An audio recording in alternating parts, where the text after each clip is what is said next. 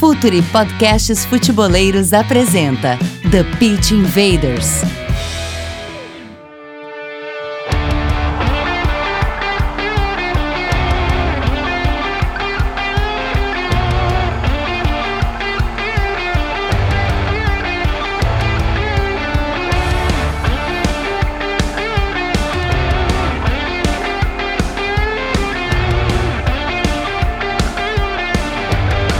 Olá, futeboleiros! Olá, futeboleiras! Futuri, podcasts futeboleiros, apresenta The Pitch Invaders, episódio 118. Inacreditável, 118. Estamos no ar e mais uma invasão futeboleira pelo SoundCloud, iTunes, Deezer, Spotify e pelo www.futuri.com.br. Futuri é Instat. Instat é Futuri, a maior fornecedora de dados, vídeos e estatísticas do mundo. Agora abastece e potencializa nossas análises Instat, a maior plataforma de dados de alta performance para clubes e atletas profissionais, é parceira Futuri. Futuri é parceiro Instat. Instat, inclusive, que é uma das ferramentas tecnológicas que usamos no Futuri Pro, o departamento de análise profissional do Futuri. Serviços de scout e análise tática e de desempenho para clubes, agentes e atletas profissionais. Alta tecnologia e conhecimento de mercado por um custo-benefício incrível. Contrate um departamento de análise completo. Contate-nos via e-mail comercial@futuri.com com.br E pergunte ao jogo, curso de análise tática do Futuri Lab com o Eduardo Secone, www.cursos.futuri.com.br. E, por fim, mas muito importante, editora Grande Área. Sejam bem-vindos ao Clube da Grande Área, cupom de desconto vitalício, conteúdos exclusivos por e-mail, novidades em primeira mão, sorteios de livros e muitas vantagens para quem quer se cadastrar no editoragrandearea.com.br. Hora da conexão com os nossos invaders. Olha quem apareceu por aqui, rapaz. Vinícius Fernandes de volta. Quanto tempo, Vini? Pois é, cara, por aqui é muito tempo, né? É, sempre, na, sempre na live, né? Semanalmente, a gente não pode. Sempre na live, claro. A gente não pode se, se queixar da falta de encontro semanal, mas meu reencontro com, com os ouvintes do podcast, com certeza. Acho que faz aí mais de um mês que eu não participo, mas é bom estar de volta. Demais. Também com a gente, Myron Rodrigues, comandante do campeão da audiência, o Calcio Pizza. Dali, Myron. E aí, presidente, como vai? E aí, Vinícius, que saudade eu tava do senhor aqui. Tava é... mesmo? Pô, tava, tava. É, eu, tá... eu, senti, eu senti sinceridade nas palavras. Não, tô falando sério, pô. É bom estar tá aqui, viu? O assunto vai ser massa. O cara que vem aí falar com a gente vai dar, vai dar mais uma aula aí pra gente. Vamos aprender um monte. É um assunto que eu gosto também. Vamos que vamos por essa uma hora aí, presidente. Vamos dentro. Demais, Mário. E tu falou uma coisa muito certa. O cara vai nos ensinar muito porque uma das características aqui do TPI, do The Pit Invaders, do Future, é trazer quem nos ensina e quem agrega. E como a gente tem trazido gente que, que, que, que, trabalha na prática, né? Dentro da arena lá. A gente fica aqui na volta falando, mas os caras estão lá na arena enfrentando os leões que nos ensinam. Invaders, futeboleiras, futeboleiras, Ricardo Cobalcini, treinador do Inter B, campeão brasileiro de aspirantes em 2017 e vice em 2018. Seja bem-vindo de volta ao Future, Ricardo. Uh, muito obrigado pelo convite, é muito legal estar participando com vocês. Uh, feliz por estar conversando com o Myron, com o Vini, contigo, Eduardo. Então, um privilégio muito grande estar participando né, e estar podendo debater um pouquinho da realidade do nosso dia a dia. Demais! Vamos lá, Invaders! Vamos subir para os profissionais!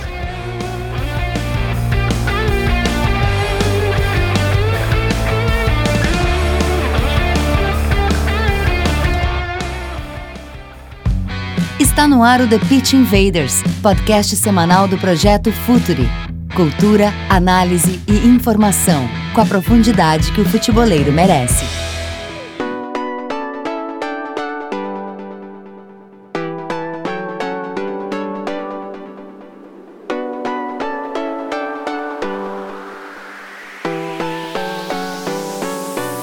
O tema de hoje é muito difícil de abordar em linhas gerais, são casos tão específicos que envolvem particularidades tão próprias, mas de alguma forma existem alguns traços mais comuns do que se imagina na transição da base para os profissionais. Uma coisa é certa, pronto de fato, nunca um jogador vai estar, afinal os minutos e a confiança que se adquire nos profissionais é o que falta para formar definitivamente um jogador. A transição da base para o profissional, um momento chave da carreira de um atleta de futebol profissional, é o tema do nosso TPI de hoje. Eu acho que a gente trouxe o cara certo para falar sobre isso, porque o Ricardo Colbachini é um cara que trabalha muito exatamente nessa linha, na transição. Ricardo, além de todos os aspectos específicos e próprios de cada jogador, também existem aspectos geográficos, né? A gente fez um TPI sobre futebol nordestino, em que nossos convidados falaram muito do fato de que no Nordeste o jogador fica maduro mais tardiamente e que isso é um complicador para eles. Como é que funciona isso, em regras gerais, para identificar a maturação de um atleta especificamente? Pronto nunca se está, né, Ricardo? É verdade, existem diferenças geográficas, diferenças culturais, né? Tem clubes, por exemplo, que gostam muito de lançar jovens jogadores, né? que tem isso na sua essência, tem isso na sua cultura. O torcedor uh, pede e apoia com, com muita vontade de ver esses jovens chegando à equipe principal. Né? Em outros lugares, já o torcedor busca um nível mais elevado de competição, né? E não tem tanto essa busca pelo atleta jovem, então varia por muitos aspectos, né? Pelo momento que a equipe está passando e, e vivendo durante as competições, pelo momento e pela fase que a equipe profissional se encontra. Então são muitos aspectos que podem interferir Cada atleta tem a sua particularidade também. Alguns, por exemplo, fora de série, acabam fazendo essa transição muito cedo, muito precocemente, ainda com 16, 17 anos, né? Que são casos raros. Né, e alguns atletas acabam atingindo essa maturidade um pouquinho mais tardiamente, né? E essa maturidade ela não é só física, né? Ela é emocional, porque o profissional ele exige um preparo emocional muito grande, ela é também técnico e tática, né? Então, o amadurecimento de cada jogador, ele se dá em um período diferente, né? E como você colocou muito bem, o cara nunca vai estar pronto, né? Ele vai terminar sempre a sua formação ao longo do tempo lá no profissional, ele vai mesmo com 22, 23 anos, ele vai continuar evoluindo até ele chegar no seu mais alto nível. E interessante que o Ricardo fala do, da diferença de maturação de cada jogador, né? Eu acredito que para isso foi criada há algum tempo já e está muito mais sedimentado no futebol mundial uma categoria entre o sub-20 e o profissional, justamente por entender que entre o, o, o cara ter 19 e 20 anos e o cara se profissionalizar, existe uma etapa de formação necessária. E eu vejo que, que outros países, a gente acompanha muito futebol europeu aqui, nosso ouvinte também, uh, percebem que existem ligas uh, como a Espanha, outros cenários europeus como a Espanha, por exemplo, em que clubes sub-23, principalmente de grandes clubes, uh, eles disputam partidas junto com os times profissionais. Aqui no Rio Grande do Sul, vê, uh, no Brasil, a gente vê muito mais isso em nível regional. isso não é permitido em nível nacional. E, e eu pergunto pro Ricardo, que é um, um, um, formador e é um cara especialista em transição, uh, tu acredita que isso seria saudável pro Brasil? Uh, e, e, assim, até que ponto tu acha que realmente faz falta por exemplo, um time como o São Paulo, o Corinthians, o Inter, o Grêmio, o Atlético Mineiro, terem seus times sub-23 aptos a jogar competições nacionais e quem sabe disputando uma Série D, uma Série C ou quem sabe até uma, uma Série B. Eu acho muito interessante. Eu tive o privilégio uh, de, em 2016, né, estar acompanhando as categorias de base do Barcelona, acompanhei bastante a equipe de transição. E como tu falou muito bem, né, eles têm essa, eles jogam a terceira divisão do Campeonato Espanhol. Na, na época eles estavam até brigando pelo acesso. Né? Hoje acredito que eles estejam na terceira divisão, que seria a nossa série C aqui. Né? Eles vão no máximo até a B e aí da B eles não podem subir para A.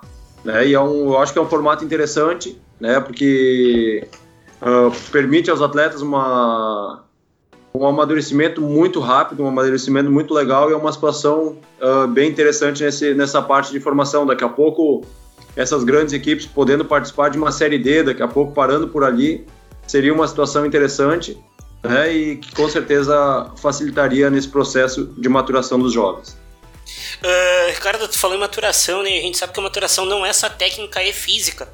A gente sabe que quando tu sai, do, sai da base pro profissional é outro esporte, lá tu precisa ter um pouco mais de personalidade.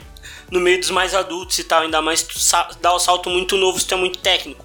Uh, como é que vocês conseguem detectar essa, essa característica no jogador uh, de personalidade um pouco mais forte, de, dele ser um pouco mais líder, dele ser um pouco mais, um pouco mais uh, como a gente eh, dele ter um pouco o, o, caráter mais forte assim dentro de campo, dele se impor assim. Como é que vocês conseguem detectar? Ou vocês, vocês trabalham isso desde pequeno na base ou, ou quando ou vocês ou vocês vão ou vocês veem jogadores que vão maturando isso do nada assim, dão um salto nesse, quesito?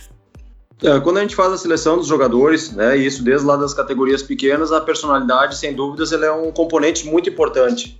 É um componente que tem uma importância grande porque não adianta a gente chegar com um atleta extremamente técnico, com boas valências físicas, se quando ele tiver a oportunidade de, de estar jogando, de estar aparecendo, ele não conseguir suportar a pressão emocional que é. E o profissional, ele tem uma carga emocional muito forte, né? São jogos uh, a cada dois ou três dias, jogos com envolvendo torcida, envolvendo uma responsabilidade muito grande. Então o jogador tem que sustentar e tem que estar preparado para isso. Né? Então é, são situações que a gente avalia e que a gente busca jogadores, né, ao longo da formação que tenham esse perfil de ser mais resiliente, que não se entreguem, né, que jogadores que daqui a pouquinho em uma partida você está perdendo por 2 a 0 e consigam ter personalidade para assumir o jogo, para não se abater e para daqui a pouco buscar uma retomada e buscar uma virada no placar. Então esse perfil a gente já vai buscando e já vai observando desde cedo. Né? É, e de qualquer forma também, né, Ricardo, os minutos jogados no profissional ainda são de formação. Não se consegue de alguma maneira ou de qualquer maneira uh, se formar o jogador sem ele jogar no profissional. E nesse momento, na chegada aos profissionais, uh, a expectativa geralmente é de que subam na base os fora de série, os messias, os caras que vão uh, ganhar o jogo no domingo já.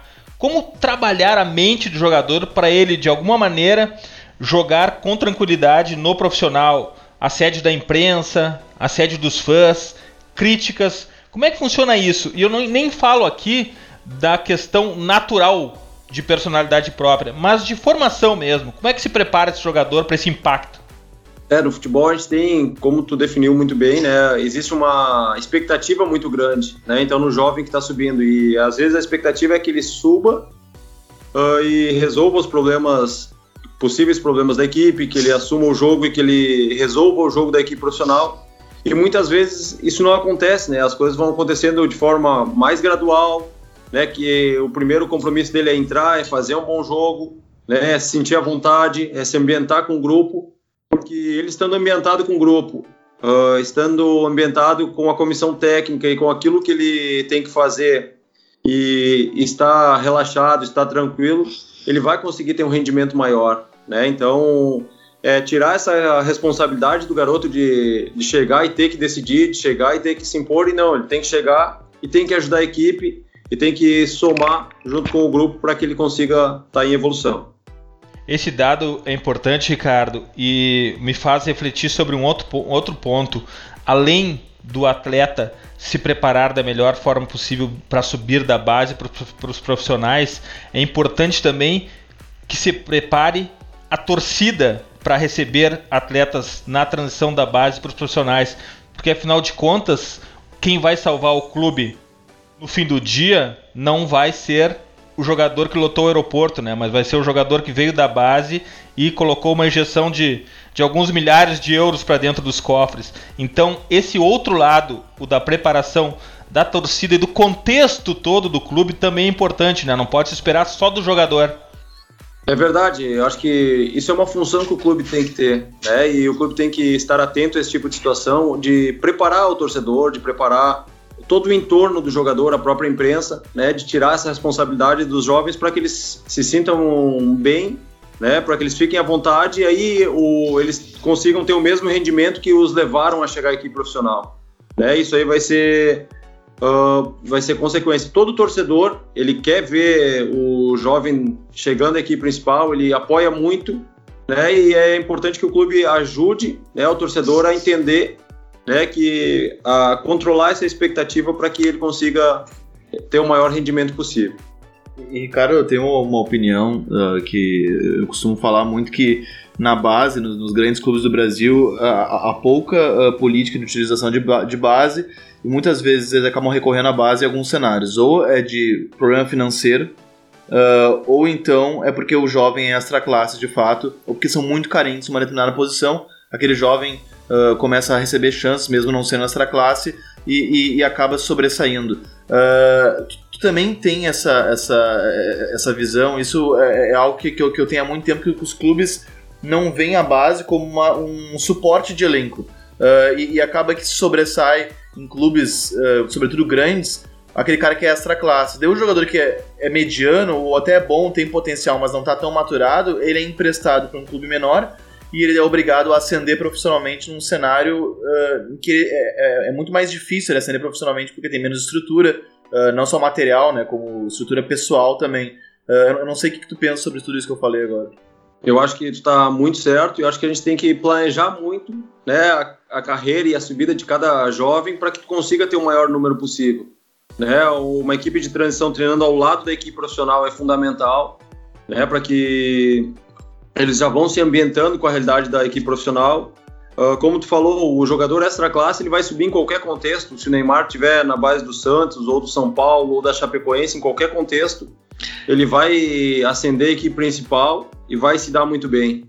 Mas é cada vez mais raro esse jogador uh, que consegue ganhar o jogo sozinho, que tem um, uma capacidade técnica muito fora do comum, né? E o normal é que os jogadores eles façam um processo um pouco mais longo, né? Então uh, é fundamental ter um planejamento de para que os jovens tenham essa ascensão à equipe principal, né? Para que, que as equipes tem um número X de atletas que ela visualize na equipe principal e não só nos momentos de dificuldade financeira, que isso seja uma política do clube, que seja cultural do clube, né, e que tenha esse planejamento para a transição dos jovens da base para a equipe principal.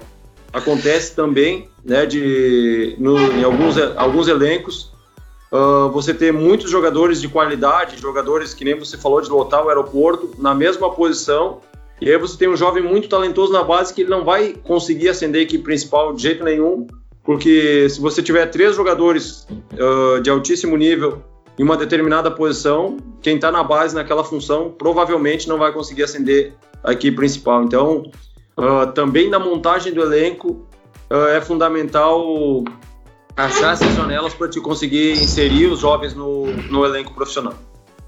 E como tu falou disso agora, de ter 5, uh, 6 jogadores no mesmo elenco, uh, da mesma posição e os da base lá jogado, eu tenho uma máxima assim uh, que vale muito mais. O jogador da base jogando a mesma coisa do que o profissional vale muito mais o, o, o, o normal da base e do que o meia-boca que vem de, vem de fora.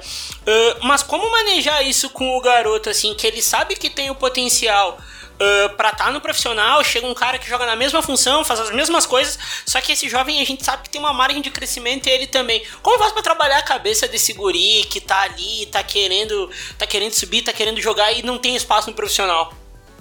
Os jovens ali que estão com 20, 21 anos, eles têm um nível de ansiedade muito grande, né? Então a gente precisa conversar bastante com eles. A gente utiliza também uh, o, o serviço o serviço social, as psicólogas também fazem um trabalho muito legal, né? Porque é fundamental, porque que, o que ocorre, né? Que eles vão vendo a oportunidade passando e ficam ansiosos, né? Ficam por vezes uh, achando que a oportunidade dele não vai acontecer no clube, que ele tem que buscar uma outra situação. Né? Então é fundamental que os profissionais de comissão técnica consigam orientar bem os atletas, mostrar para eles que é importante ter paciência, que é importante seguir trabalhando muito forte, muito concentrado, para que aí, quando a oportunidade aparecer, eles estejam muito prontos né, para ter o maior retorno possível. Né, para eles conseguirem fazer ter uma grande atuação, fazer bons jogos, aproveitem os, os minutos que eles terão, né, para que eles consigam fazer bons jogos e se firmar na equipe principal. Ricardo, no, os professores da base eles de alguma maneira, ainda que proporcionalmente, acabam sofrendo a mesma pressão dos técnicos do profissional. Se perder, é cobrado. E como administrar isso se muitas vezes para ganhar é preciso usar os mais maturados e deixar de lado os menos maturados que talvez sejam aqueles que vão despontar possivelmente no profissional.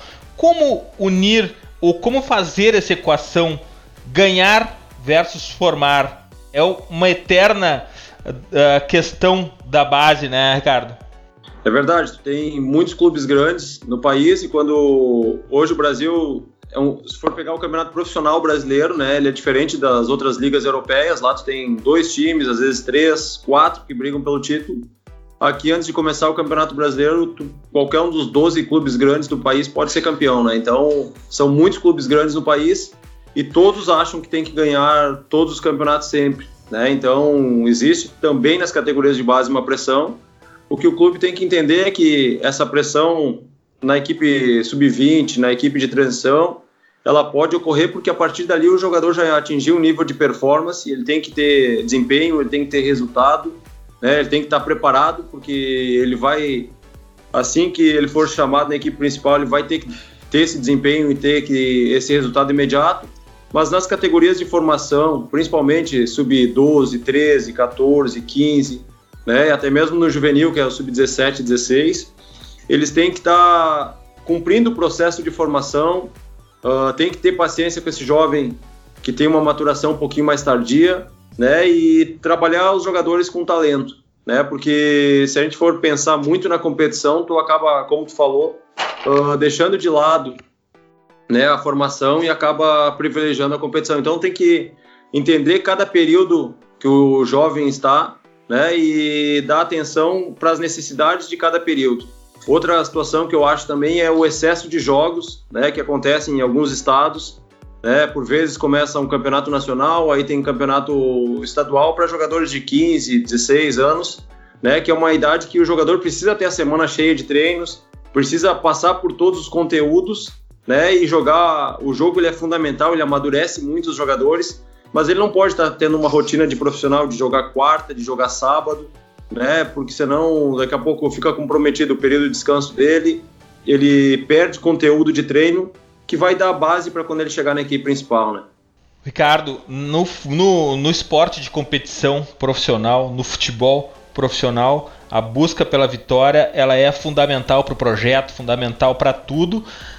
De certa forma, na base também. Na base é preciso ir atrás da vitória, afinal de contas, é um esporte, a competição mas a derrota também ensina, né? A frustração e a derrota também moldam caráter, também são fundamentais para a evolução de um atleta. Como é que tu lida com isso, Ricardo?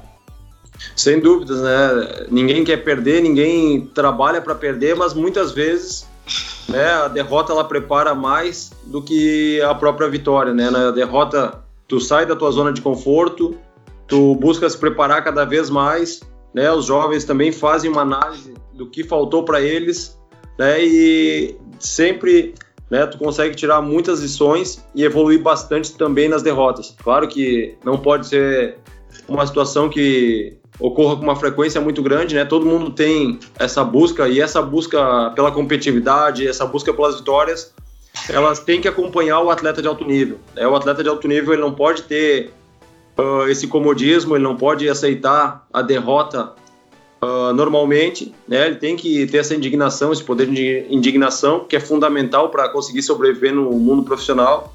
Mas muitas derrotas elas ensinam muito mais e preparam muito mais os jovens do que ficar ganhando, ganhando, ganhando e não e vitórias que são vazias e que não levam a lugar nenhum. Né? E, e, e o pessoal fala muito, e tu mesmo disse numa resposta anterior, sobre o, a importância do, do, time da base, o time de transição, estar tá treinando ao lado do time profissional. Até que ponto é, é, é possível e, e, é importante reprisar de fato o modelo de jogo uh, do profissional e, e, o quão difícil é, não, e aí não estou falando especificamente do, do teu trabalho no Inter, lógico, até porque tu já, já passou por outros clubes também, o quão difícil é implementar isso num cenário profissional em que tem uma mudança constante de treinador Porque é, é, muito complicado tentar o clube manter um mindset, né, um jeito de jogar do clube. Quem sabe na prática no futebol brasileiro isso pouco existe, né? Porque os treinadores são muito reféns do profissional, são muito reféns de resultado e a troca é muito constante. Então, até que ponto de fato é factível e possível essa manutenção, essa portabilidade de modelo uh, do profissional para a base? Eu vou começar com o início da pergunta ali. Uh, tu falaste de treinar lado a lado, né? De ter essa transição muito próxima do, do elenco profissional. Uh, eu vejo o exemplo das equipes da Europa, né? Como um exemplo muito legal. Elas têm uh, 20 jogadores profissionais no elenco. Né, não tem um grupo com, com muita gente. É claro que as características do Brasil elas são diferentes. O Brasil joga o campeonato estadual, depois tem a Copa do Brasil, tem Libertadores, tem muitos jogos ao longo da temporada, né? Aqui às vezes as equipes acabam jogando quase que 80 partidas, lá na Europa são menos jogos, as distâncias são menores, né? Mas aqui os nossos grupos eles são maiores, né? E lá na Europa geralmente são 20 jogadores, no grupo de transição tem mais 18 ou 20 e eles treinam no mesmo horário, né? E, e estão muito integrados. E muitas vezes vai mudar um pouquinho talvez a plataforma de jogo, né? Vai mudar o sistema tático ali, mas os conceitos de jogo eles são muito parecidos. Né? E eu acho que é isso que a gente tem que buscar aqui no Brasil, unificar os conceitos com a equipe profissional, né? Como exige essa existe essa mudança muito grande uh, de treinadores aqui no Brasil, né? A nossa cultura, infelizmente, não é da manutenção, né? Acaba acontecendo um resultado ruim e acabam ocorrendo trocas nas mais diversas equipes aí do país. Então é importante que pelo menos os conceitos eles estejam bem unificados, né, para que quando o jogador faça essa transição para a equipe principal, ele entenda bem o que está acontecendo, ele entenda bem o contexto e consiga se eh, desempenhar um bom nível. Né? Já que o Vini, o Vini ele roubou minha pergunta, porque ia perguntar se era se é legal a base jogar na mesma plataforma do que o profissional, eu vou seguir nessa mesma toada, só que falando de treino. Uh, Tá rolando uma polêmica muito forte da, dos debates do treinador mais velho e treinador mais jovem. Eu queria saber, uh, nesse, uh, na, na categoria de base, o que é melhor para o jogador? Ele ter um treino um pouco mais restrito, dele uh, tocar na bola só em certos setores, dele escolher driblar só em certos setores, ou deixar ele jogar mais livre? O que é melhor para o jogador de base? Ele ser, ele ser mais uh, domado, entre aspas, a jogar eh, de uma forma mais restrita ou ele jogar de forma mais solta, mais uh, querendo seu querendo seu jogo seu jogo mais de rua, mais de caos, que a gente sabe que isso vem diminuindo. Eu acho que principalmente nas primeiras categorias, as categorias uh, menores, assim, onde o menino chega no clube, né? Quanto mais liberdade tu der para ele, uh, maior vai ser o aprendizado dele. Eu acho que eles têm que não tem que ter esse rigor tático tão grande. Agora, à medida que o tempo vai passando na vida desse jogador e que ele vai atingindo a categoria juvenil, o júnior, né, o sub-20 que a gente chama, a categoria de transição, ele precisa uh, entender os contextos, ter uma percepção né, de espaço em relação ao espaço, em, relação ao adversário, em relação aos seus companheiros né? E, e, isso eu acho que é fundamental, né? Ele consiga entender o jogo e consiga fazer um jogo organizado, né? E aí sim ele vai, tem que tomar decisão, né? Ele, mas ele tem que seguir um, um modelo sistematizado, né? Não tem como tu, tu tirar isso dele porque ele vai ter que jogar dessa forma na equipe principal. Então é, é fundamental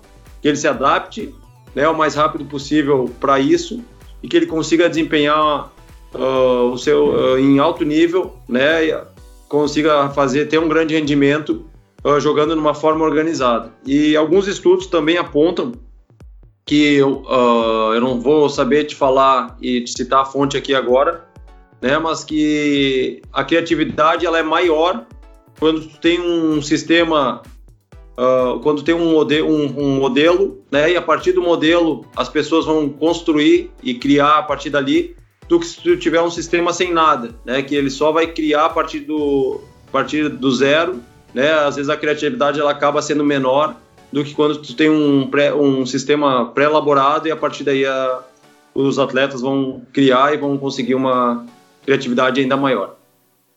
Ricardo, quando o atleta é chamado da base profissional, imagino que ele se sinta como se estivesse sendo tocado por Deus, né? Novos horizontes, novas amizades, um mundo todo pela frente. Mas a afirmação no time de cima depende de um milhão de variáveis e é muito difícil. E às vezes, muitas vezes, uh, muitas vezes acontece dele ter que voltar para a base ou ter que ir para um time de menor expressão para ganhar minutos. Esse momento é um momento muito difícil. Como trabalhar o jogador? Existe alguma forma de dar para ele uma injeção de ânimo quando ele recebe a notícia da, notícia da volta para a base ou da ida para um time de menor expressão? Esse jogador que sai nunca é o mesmo que chegou na base, né, Ricardo? É verdade. É, é um momento muito delicado na carreira deles, né? Por isso que quando eu já, no primeiro momento onde eles sobem para a equipe principal, né, a gente procura alertar eles muito das situações que, que acontecem, né? Porque uh, em alguns momentos eles, com, eles começam a treinar, se dedicam muito, aí eles ganham uma primeira chance, né? Eles ganham uma segunda oportunidade, fazem dois, três, quatro bons jogos né? E aí abre um horizonte de possibilidades para eles, uh, seja na carreira futebolística, seja também na parte de extra-campo, né? Eles passam a ser conhecidos, eles passam a, a ter um assédio muito maior, né? Da torcida, uh, um carinho muito maior dos torcedores, onde eles vão, eles passam a ser reconhecidos, mas também passam a ter convites para, para festas, para muitas possibilidades. Então a gente fala para eles né, que é fundamental que eles entendam que eles estão no profissional e que eles ainda não são da equipe profissional, né? Que eles estão ali por um tempo e que eles precisam ter pelo menos 15, 20 jogos da equipe principal para se firmarem como atletas profissionais, né? Então é fundamental que ele perceba isso quando ele chega na equipe principal, para que daí sim o próximo momento não ocorra, né? Porque muitas vezes essa descida dele, esse retorno para para a base né? Ou daqui a pouco para ser emprestado, para aumentar esses minutos aí, para jogar num clube menor, uh, ocorre porque o atleta chegou aqui principal e acabou se deslumbrando, uh, viu milhões de possibilidades, acreditou que a vida seria mais fácil ali, quando na verdade é o contrário. Né? Ali no profissional tu precisa um nível de atenção extremamente alto, tu precisa estar muito atento a todos os detalhes, né? Porque por vezes você faz uma sequência de dois, três jogos bons, né? Mas se você relaxar um pouquinho, já vem um jogo ruim, já começam as críticas, já começa a cobrança, né? E para quem não está preparado, daqui a pouco isso pode encadear uma baixa e uma queda de rendimento.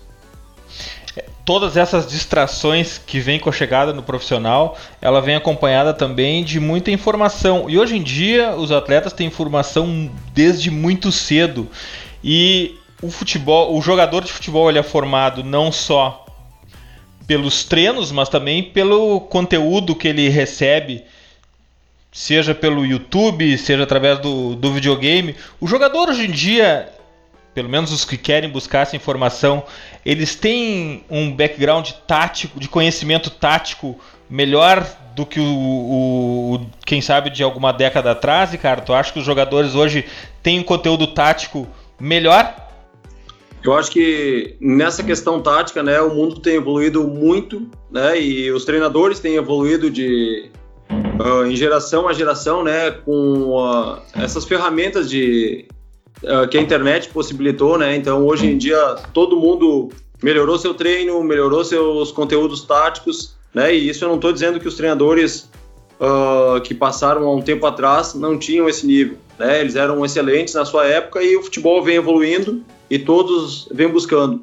E os atletas não é diferente, né? Os atletas hoje em dia eles leem uh, muita coisa, eles assistem jogos, eles buscam, eles sabem quem, como são os jogos, qual o modelo de jogo no, nos campeonatos europeus, eles sabem como funciona o jogo aqui no Brasil, então eles estão cada vez mais né, se preparando, indo atrás da informação, conhecendo mais taticamente e chegando mais prontos né, para absorver esse conteúdo. Eu acho também que é importante todos os clubes brasileiros terem uma atenção cada vez maior com a escola, né, com a educação desses jovens, porque é comum, né, jovens que vêm de uma classe uh, um pouquinho menos privilegiada, né? E chegam daqui a pouco numa equipe de transição, numa equipe sem ter o ensino fundamental completo, né? Então isso com certeza vai atrapalhar ele na equipe profissional, porque ele vai perder em sociabilização, ele vai perder uh, em assimilação de conteúdo, né? E quanto mais uh, o clube tiver atenção, a preparação completa do jovem, melhor vai ser o desempenho dele na equipe principal. Ricardo, hoje em dia, há um tempo atrás, o jogador da base que ficava o tempo todo jogando futebol de manhã, de tarde e de noite, ele tinha vantagem sobre o jogador que treinava de manhã e estudava de tarde, fazia inglês à noite, tinha atividades extra classe, afinal de contas, quanto mais minutos com a bola, maior vantagem técnica. Hoje em dia, esse atleta que tem o seu nível intelectual aumentado através de aulas, através de inglês, através de informática, ele de alguma maneira começa a ganhar mais espaço também na força mental, na força no nível intelectual. O futebol pensado começa a ganhar um novo tipo de atleta também, Ricardo? Na minha visão, sim. Né? Na minha visão, o jogo está cada vez com menos espaços, está cada vez exigindo uma tomada de decisão mais rápida, né? Antes as coisas elas se, elas se desenvolviam muito de forma uh, individualizada, de forma uh, através da criatividade, através do improviso. Né? E hoje cada vez tem menos espaço, o atleta tem que tomar uh, uma série de decisões durante o jogo, né? E cada vez num menor espaço de tempo. Né? Então é fundamental que ele consiga analisar muito rápido o contexto e tomar a melhor decisão possível. E, e falando sobre exercícios de, de, de treino, metodologia, uh, quais são a, as maneiras de fazer o jogador acelerar o, o, o, o. A gente, a gente, já fez um podcast aqui, só dando uma retomada com o Israel Teodo, que foi muito legal, que ele fala muito sobre tomada de decisão, sobre as áreas do cérebro que são uh, que o jogador utiliza para tomar decisões que estão automatizadas. Uh, e por isso é muito importante para um jogador uh, estar muito automatizado com o modelo de jogo para que as decisões complexas uh, ele esteja com a mente mais arejada para tomar. Uh, e, eu te pergunto, sobre a automatização, que me parece tão importante no, no atual futebol, que é muito difícil e há muito pouco tempo, pouco espaço para se pensar. Que exercício se faz além do, do, do, do mini-jogo, assim? Ou, ou, só, ou essa é a única maneira de fazer o cara pensar rápido mesmo? Eu acho que são situações que refletem o que vai acontecer, o que vai acontecer no jogo, né? O, através dos pequenos jogos, dos mini jogos, tu reduz tempo, espaço, né? Tu faz com que tenha uma pressão muito maior do que ele está acostumado na bola e no portador da bola, né? As, eh, geralmente nos mini jogos as opções de passe também elas vão estar tá com um nível de pressão maior, né? Eu acho que ele tem um, uma evolução grande, ele permite ao atleta uma grande evolução. E, e também tem vários trabalhos táticos e trabalhos uh, situacionais que tu consegue fazer com que o atleta evolua, que o atleta consiga uh, evoluir em posicionamento do corpo, evoluir em tomada de decisão, que é fundamental né, para que ele saiba analisar bem o contexto e tomar bem as decisões que o jogo exige. E, e sobre esses mini jogos, uh, uh, por exemplo, o ideal é fazer setorizado. Exemplo, pega uma linha defensiva, Uh, pega os dois laterais, os dois zagueiros faz só um mini jogo de bola infiltrada na defesa. De repente, com um setor ofensivo, com uma linha de três meias centroavante, só um mini jogo de posse de bola. É mais ou menos assim que vocês trabalham, só para poder entender, e principalmente para o ouvinte que não está tão acostumado. Tem trabalhos que eles são bem situacionais, né? Que você pega, você descreveu bem a situação, né? Tu vai pegar daqui a pouco a primeira linha, tu vai fazer um trabalho de 5 contra 4 mais posicional, né? Mais setorizado ali uh, usando as referências que eles têm no jogo. E tem trabalhos que você vai trabalhar com os atletas daqui a pouco um mini jogo de 5 contra 5, né, sem essa espaço e a exigência do jogo, né, mais para tomada de decisão, mais para acerto de passe, para ter pressão na bola, para usar componentes que o jogo exige, né? Então isso vai variar bastante ou daqui a pouco vai fazer uma posse de bola uh, onde nem tem gol, né? Então isso vai variar de acordo com os objetivos do treino, com os objetivos da semana, né, com os conteúdos que tu quer atingir, né? Então pode variar bastante, né? Então vai de acordo com as necessidades da equipe. Uh, fa vocês falaram de treino mais setorizado e tal, aí me vem uma curiosidade mais pra. Uh, para jogadores de sistema defensivo, que o Vini falou sobre a linha defensiva.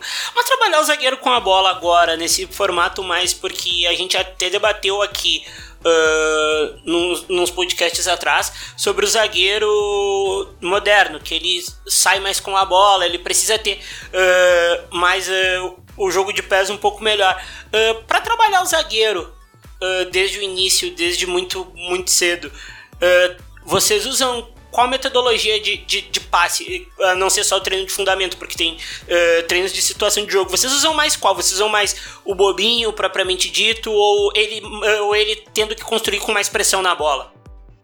Na verdade, existem várias formas de, de melhorar a qualidade do passe dos zagueiros e de toda a equipe. Né, eles fazem hoje até o goleiro ele está sendo muito inserido nos trabalhos né, o goleiro cada vez mais a gente tem inserido porque o jogo uh, está exigindo isso, né? E voltando para a situação dos zagueiros, né? eles participam dos trabalhos de dinâmicas de passe, né? Que são são trabalhos mais analíticos, né? Com, com carga mais de fundamento.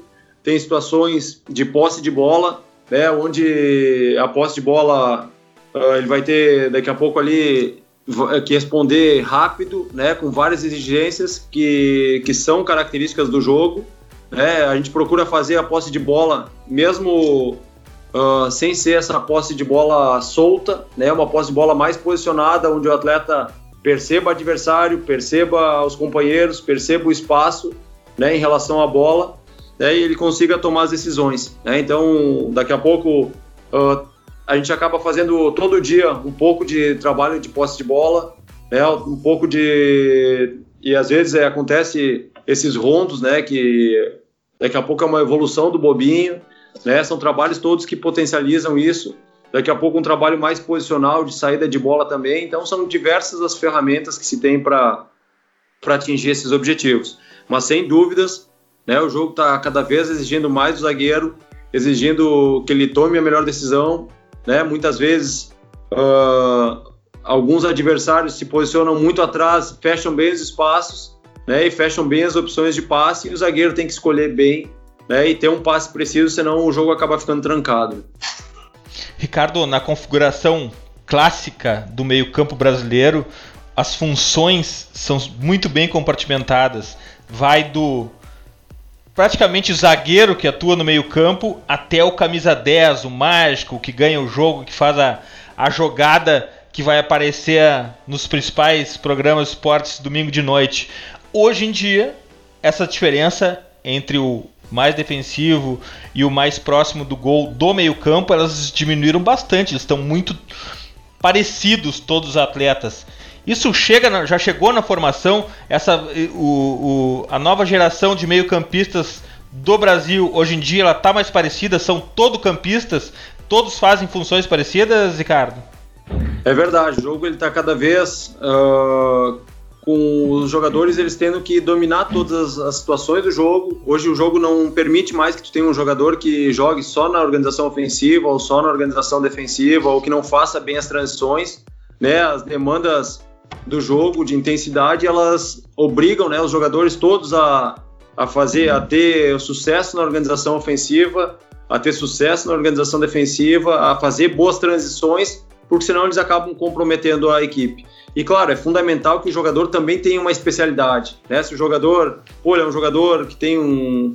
Uh, que é bonzinho em tudo, mas que ele não tem nenhum destaque, também fica complicado. Ele tem que ter um destaque. Né? Se ele é um meia, ele tem que ter uma capacidade de passe muito grande, ou tem que ter uma finalização a gol muito grande, uma infiltração forte.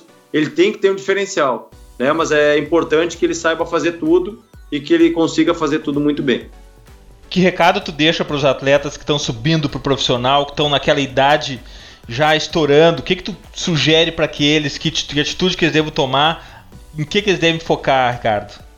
A gente sempre fala para eles, né, para eles terem tranquilidade, para que quando eles recebam a oportunidade, eles consigam uh, desempenhar da melhor forma possível, é que eles entendam o contexto da equipe profissional, né, para que eles uh, não, não se deixem, uh, não se empolguem né, com, com a nova realidade que está acontecendo na vida deles, que eles tenham tranquilidade e que eles entendam que, que eles botem metas para a carreira deles. Né? No primeiro ano, subir na equipe principal, uh, fazer 10, 15 jogos, depois no segundo ano se firmar como titular e, e botar metas uh, fortes para a carreira deles e tá toda hora indo atrás e se dedicando muito, tá no nível de concentração muito alto para atingir essas metas. Né?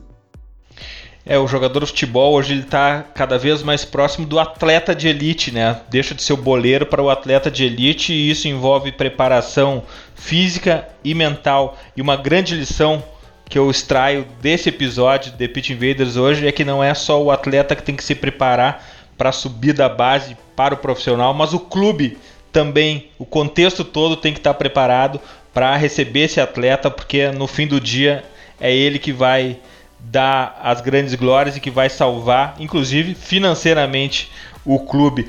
Um prazer estar falando sobre futebol, sobre futebol de base e essa transição para profissional com quem entende do assunto. A gente poderia ficar horas falando com o Ricardo aqui, mas agora é hora das nossas dicas futeboleiras. The Pitch Invaders apresenta Dicas Futeboleiras.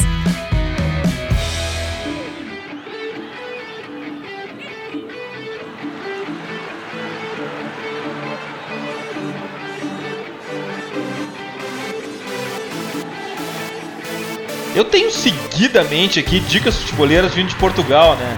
E essa eu roubei essa sugestão aqui do nosso amigo Arthur, que sempre acaba compartilhando com a gente, já participou aqui do podcast sobre streaming e que sempre compartilha o conteúdo que ele entende ser relevante e sempre acerta.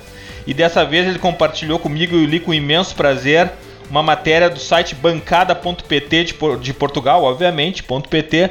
Fernando Valente, um idealista para devolver a Elite a Póvoa com marca de autor sobre um técnico conceitual, um técnico cultuado em Portugal. Vale muito sobre isso, até para se entender o contexto de um de um de um futebol fora do Brasil, de um futebol europeu.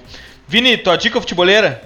Então, cara, minha dica futeboleira é um documentário de um, de um canal de jornalismo que eu gosto muito, que é a Vice que eles trabalham com jornalismo independente, eles gostam de histórias que não são muito mostradas uh, pela grande mídia e tem produções ótimas. E eles têm um documentário que, que é, na verdade é uma série documental de episódios de 30 minutos que está no YouTube, que o nome é Brasica, uh, bicha, homofobia no futebol brasileiro. Porque a homofobia, e eu sempre digo isso, ela tem muito aval dos clubes, da, da própria imprensa, em, parte, sempre em parte, né? Uh, e dos torcedores, mas o fato é que é um problema endêmico do futebol brasileiro, para mim, uh, que, que assola muito o futebol. Se aqui a gente fala muito em pense jogo, acho que, acho que inclui isso, em tornar o futebol mais diverso, mais respeitoso para para que mais pessoas possam uh, sentir a vontade e pensar o jogo também. Graças, Vini. Apareça mais vezes. Cara, pô, é sempre um prazer e, e, e é, é, muito louco, né? Porque eu acabo ficando muito na produção, né? na, na, na, na reunião de convidados e tal o que me deixa muito próximo do, do, do podcast, é, é bom para o pessoal entender que não tem me escutado ultimamente, até tem me perguntado. Eu, eu, eu, sigo mais perto do que nunca do, do Pit Invaders, mas não, mas não participando só na produção, mas eu quero ver se eu consigo participar mais vezes. Obrigado, um abraço. Valeu. Myron, tua dica futebolera? Antes de mais nada, presidente, o Vini não tá vindo porque o salário dele tá alto, ele só fez o contrato de um podcast por ano agora, né? Pra frente mas eu vou deixar a dica do futebol. Próximo só em dezembro, próximo só em dezembro então, mano. De Sim, 2019? Só, de, só de, é, só dezembro de 2019 e tem as lives porque ele só fez contrato de imagem, porque ganha ah, tá mais. Tá bom. É, o, a dica futeboleira é do Futebol Análises, que é um site em inglês que muita gente escreve. Uh, o pessoal do Breaking the Lines é, uh, também faz parte de lá. Tá escrevendo Nossos lá. Nossos parceiros do Breaking the Lines? Sim, bah, só monstro. O Zeke, grande parceiro, ele, ele escuta a gente. Ele entende português. Uh, eles fizeram um perfil do Sandro Tonali, que é todo mundo fala na Itália que é o novo Pirlo, o volante do Brescia da Itália. Esse é um pouco mais um pouco mais hipster da bola, como eu costumo brincar. E ficou uma puta análise para entender como joga esse menino que, apesar de estar jogando na Série B da Itália, já é convocado para principal, já todo mundo quer, o Sarri quer no Chelsea, o Guardiola quer no Manchester City, o Emery já tá sondando no Arsenal. Aí, essa é a minha dica aí, agradecer o Ricardo, puta papo aí, gostei de, de aprender mais quando tem cara aqui que realmente tá no riscado é melhor pra gente. te agradecer aí, presidente, agradecer ao Vini e até a próxima, viu? Graças, Myron, até a próxima. Ricardo Colbachini, tua dica futebolera, Ricardo? Então, Eduardo, primeiro agradecer pelo teu convite, né, agradecer ao Myron, ao Vini, uh, o ótimo nível e o, a excelente conversa que a gente teve, né, e pode ter certeza que fica muito importante para a gente, para evolução, para crescimento, vocês estão um nível muito alto, né, vocês estudam muito futebol, vocês vivem muito futebol, né, e hoje tem um, um, um conhecimento fantástico sobre, sobre o que acontece. Né? Então, estão de parabéns, o nível da conversa foi muito legal. E a minha dica é um pouquinho mais simples, né? um pouquinho mais básica. Vocês fizeram ótimas literaturas também. Eu vou, vou um pouquinho mais básico, eu vou falar dos dois livros do Guardiola, né? O, principalmente o segundo agora, a Evolução, e também da série que, que tem no Prime Video, né, aquele All or Nothing do Manchester City, né, que para acompanhar um pouquinho da realidade, do bastidor, daquilo que acontece, eu acredito que todos vocês já conheçam, né, não é nenhuma novidade, mas é uma literatura e, e uma série muito interessante que é legal de acompanhar também. É demais pra gente, principalmente o Ornoff, né? Pra gente que não vive diariamente o vestiário, é importante para ver o dia a dia como que se forma uma equipe campeã. Ricardo, a gente que tem que agradecer, muito obrigado pela tua presença aqui no Futre. Não é a tua estreia no Futre, já tivemos live né, na Copa do Mundo, já apareceu por lá. Fica.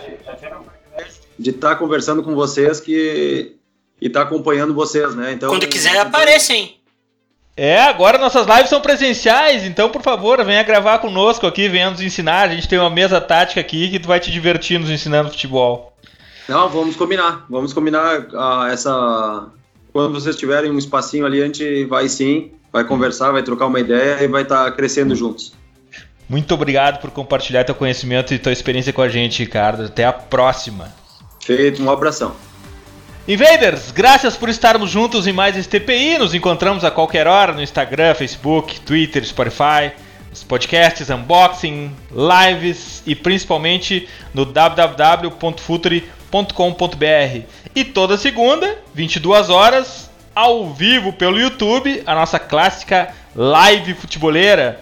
Acessem também cursos.futuri.com.br, assistam a primeira aula grátis do curso online de análise tática Pergunte ao Jogo.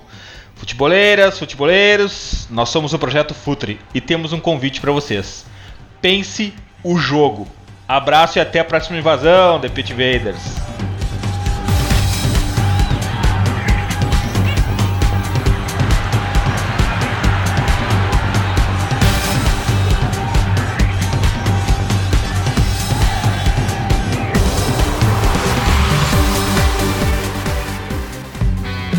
Projeto Futuri apresentou The Pitch Invaders. Acesse www.futuri.com.br. Pense o jogo.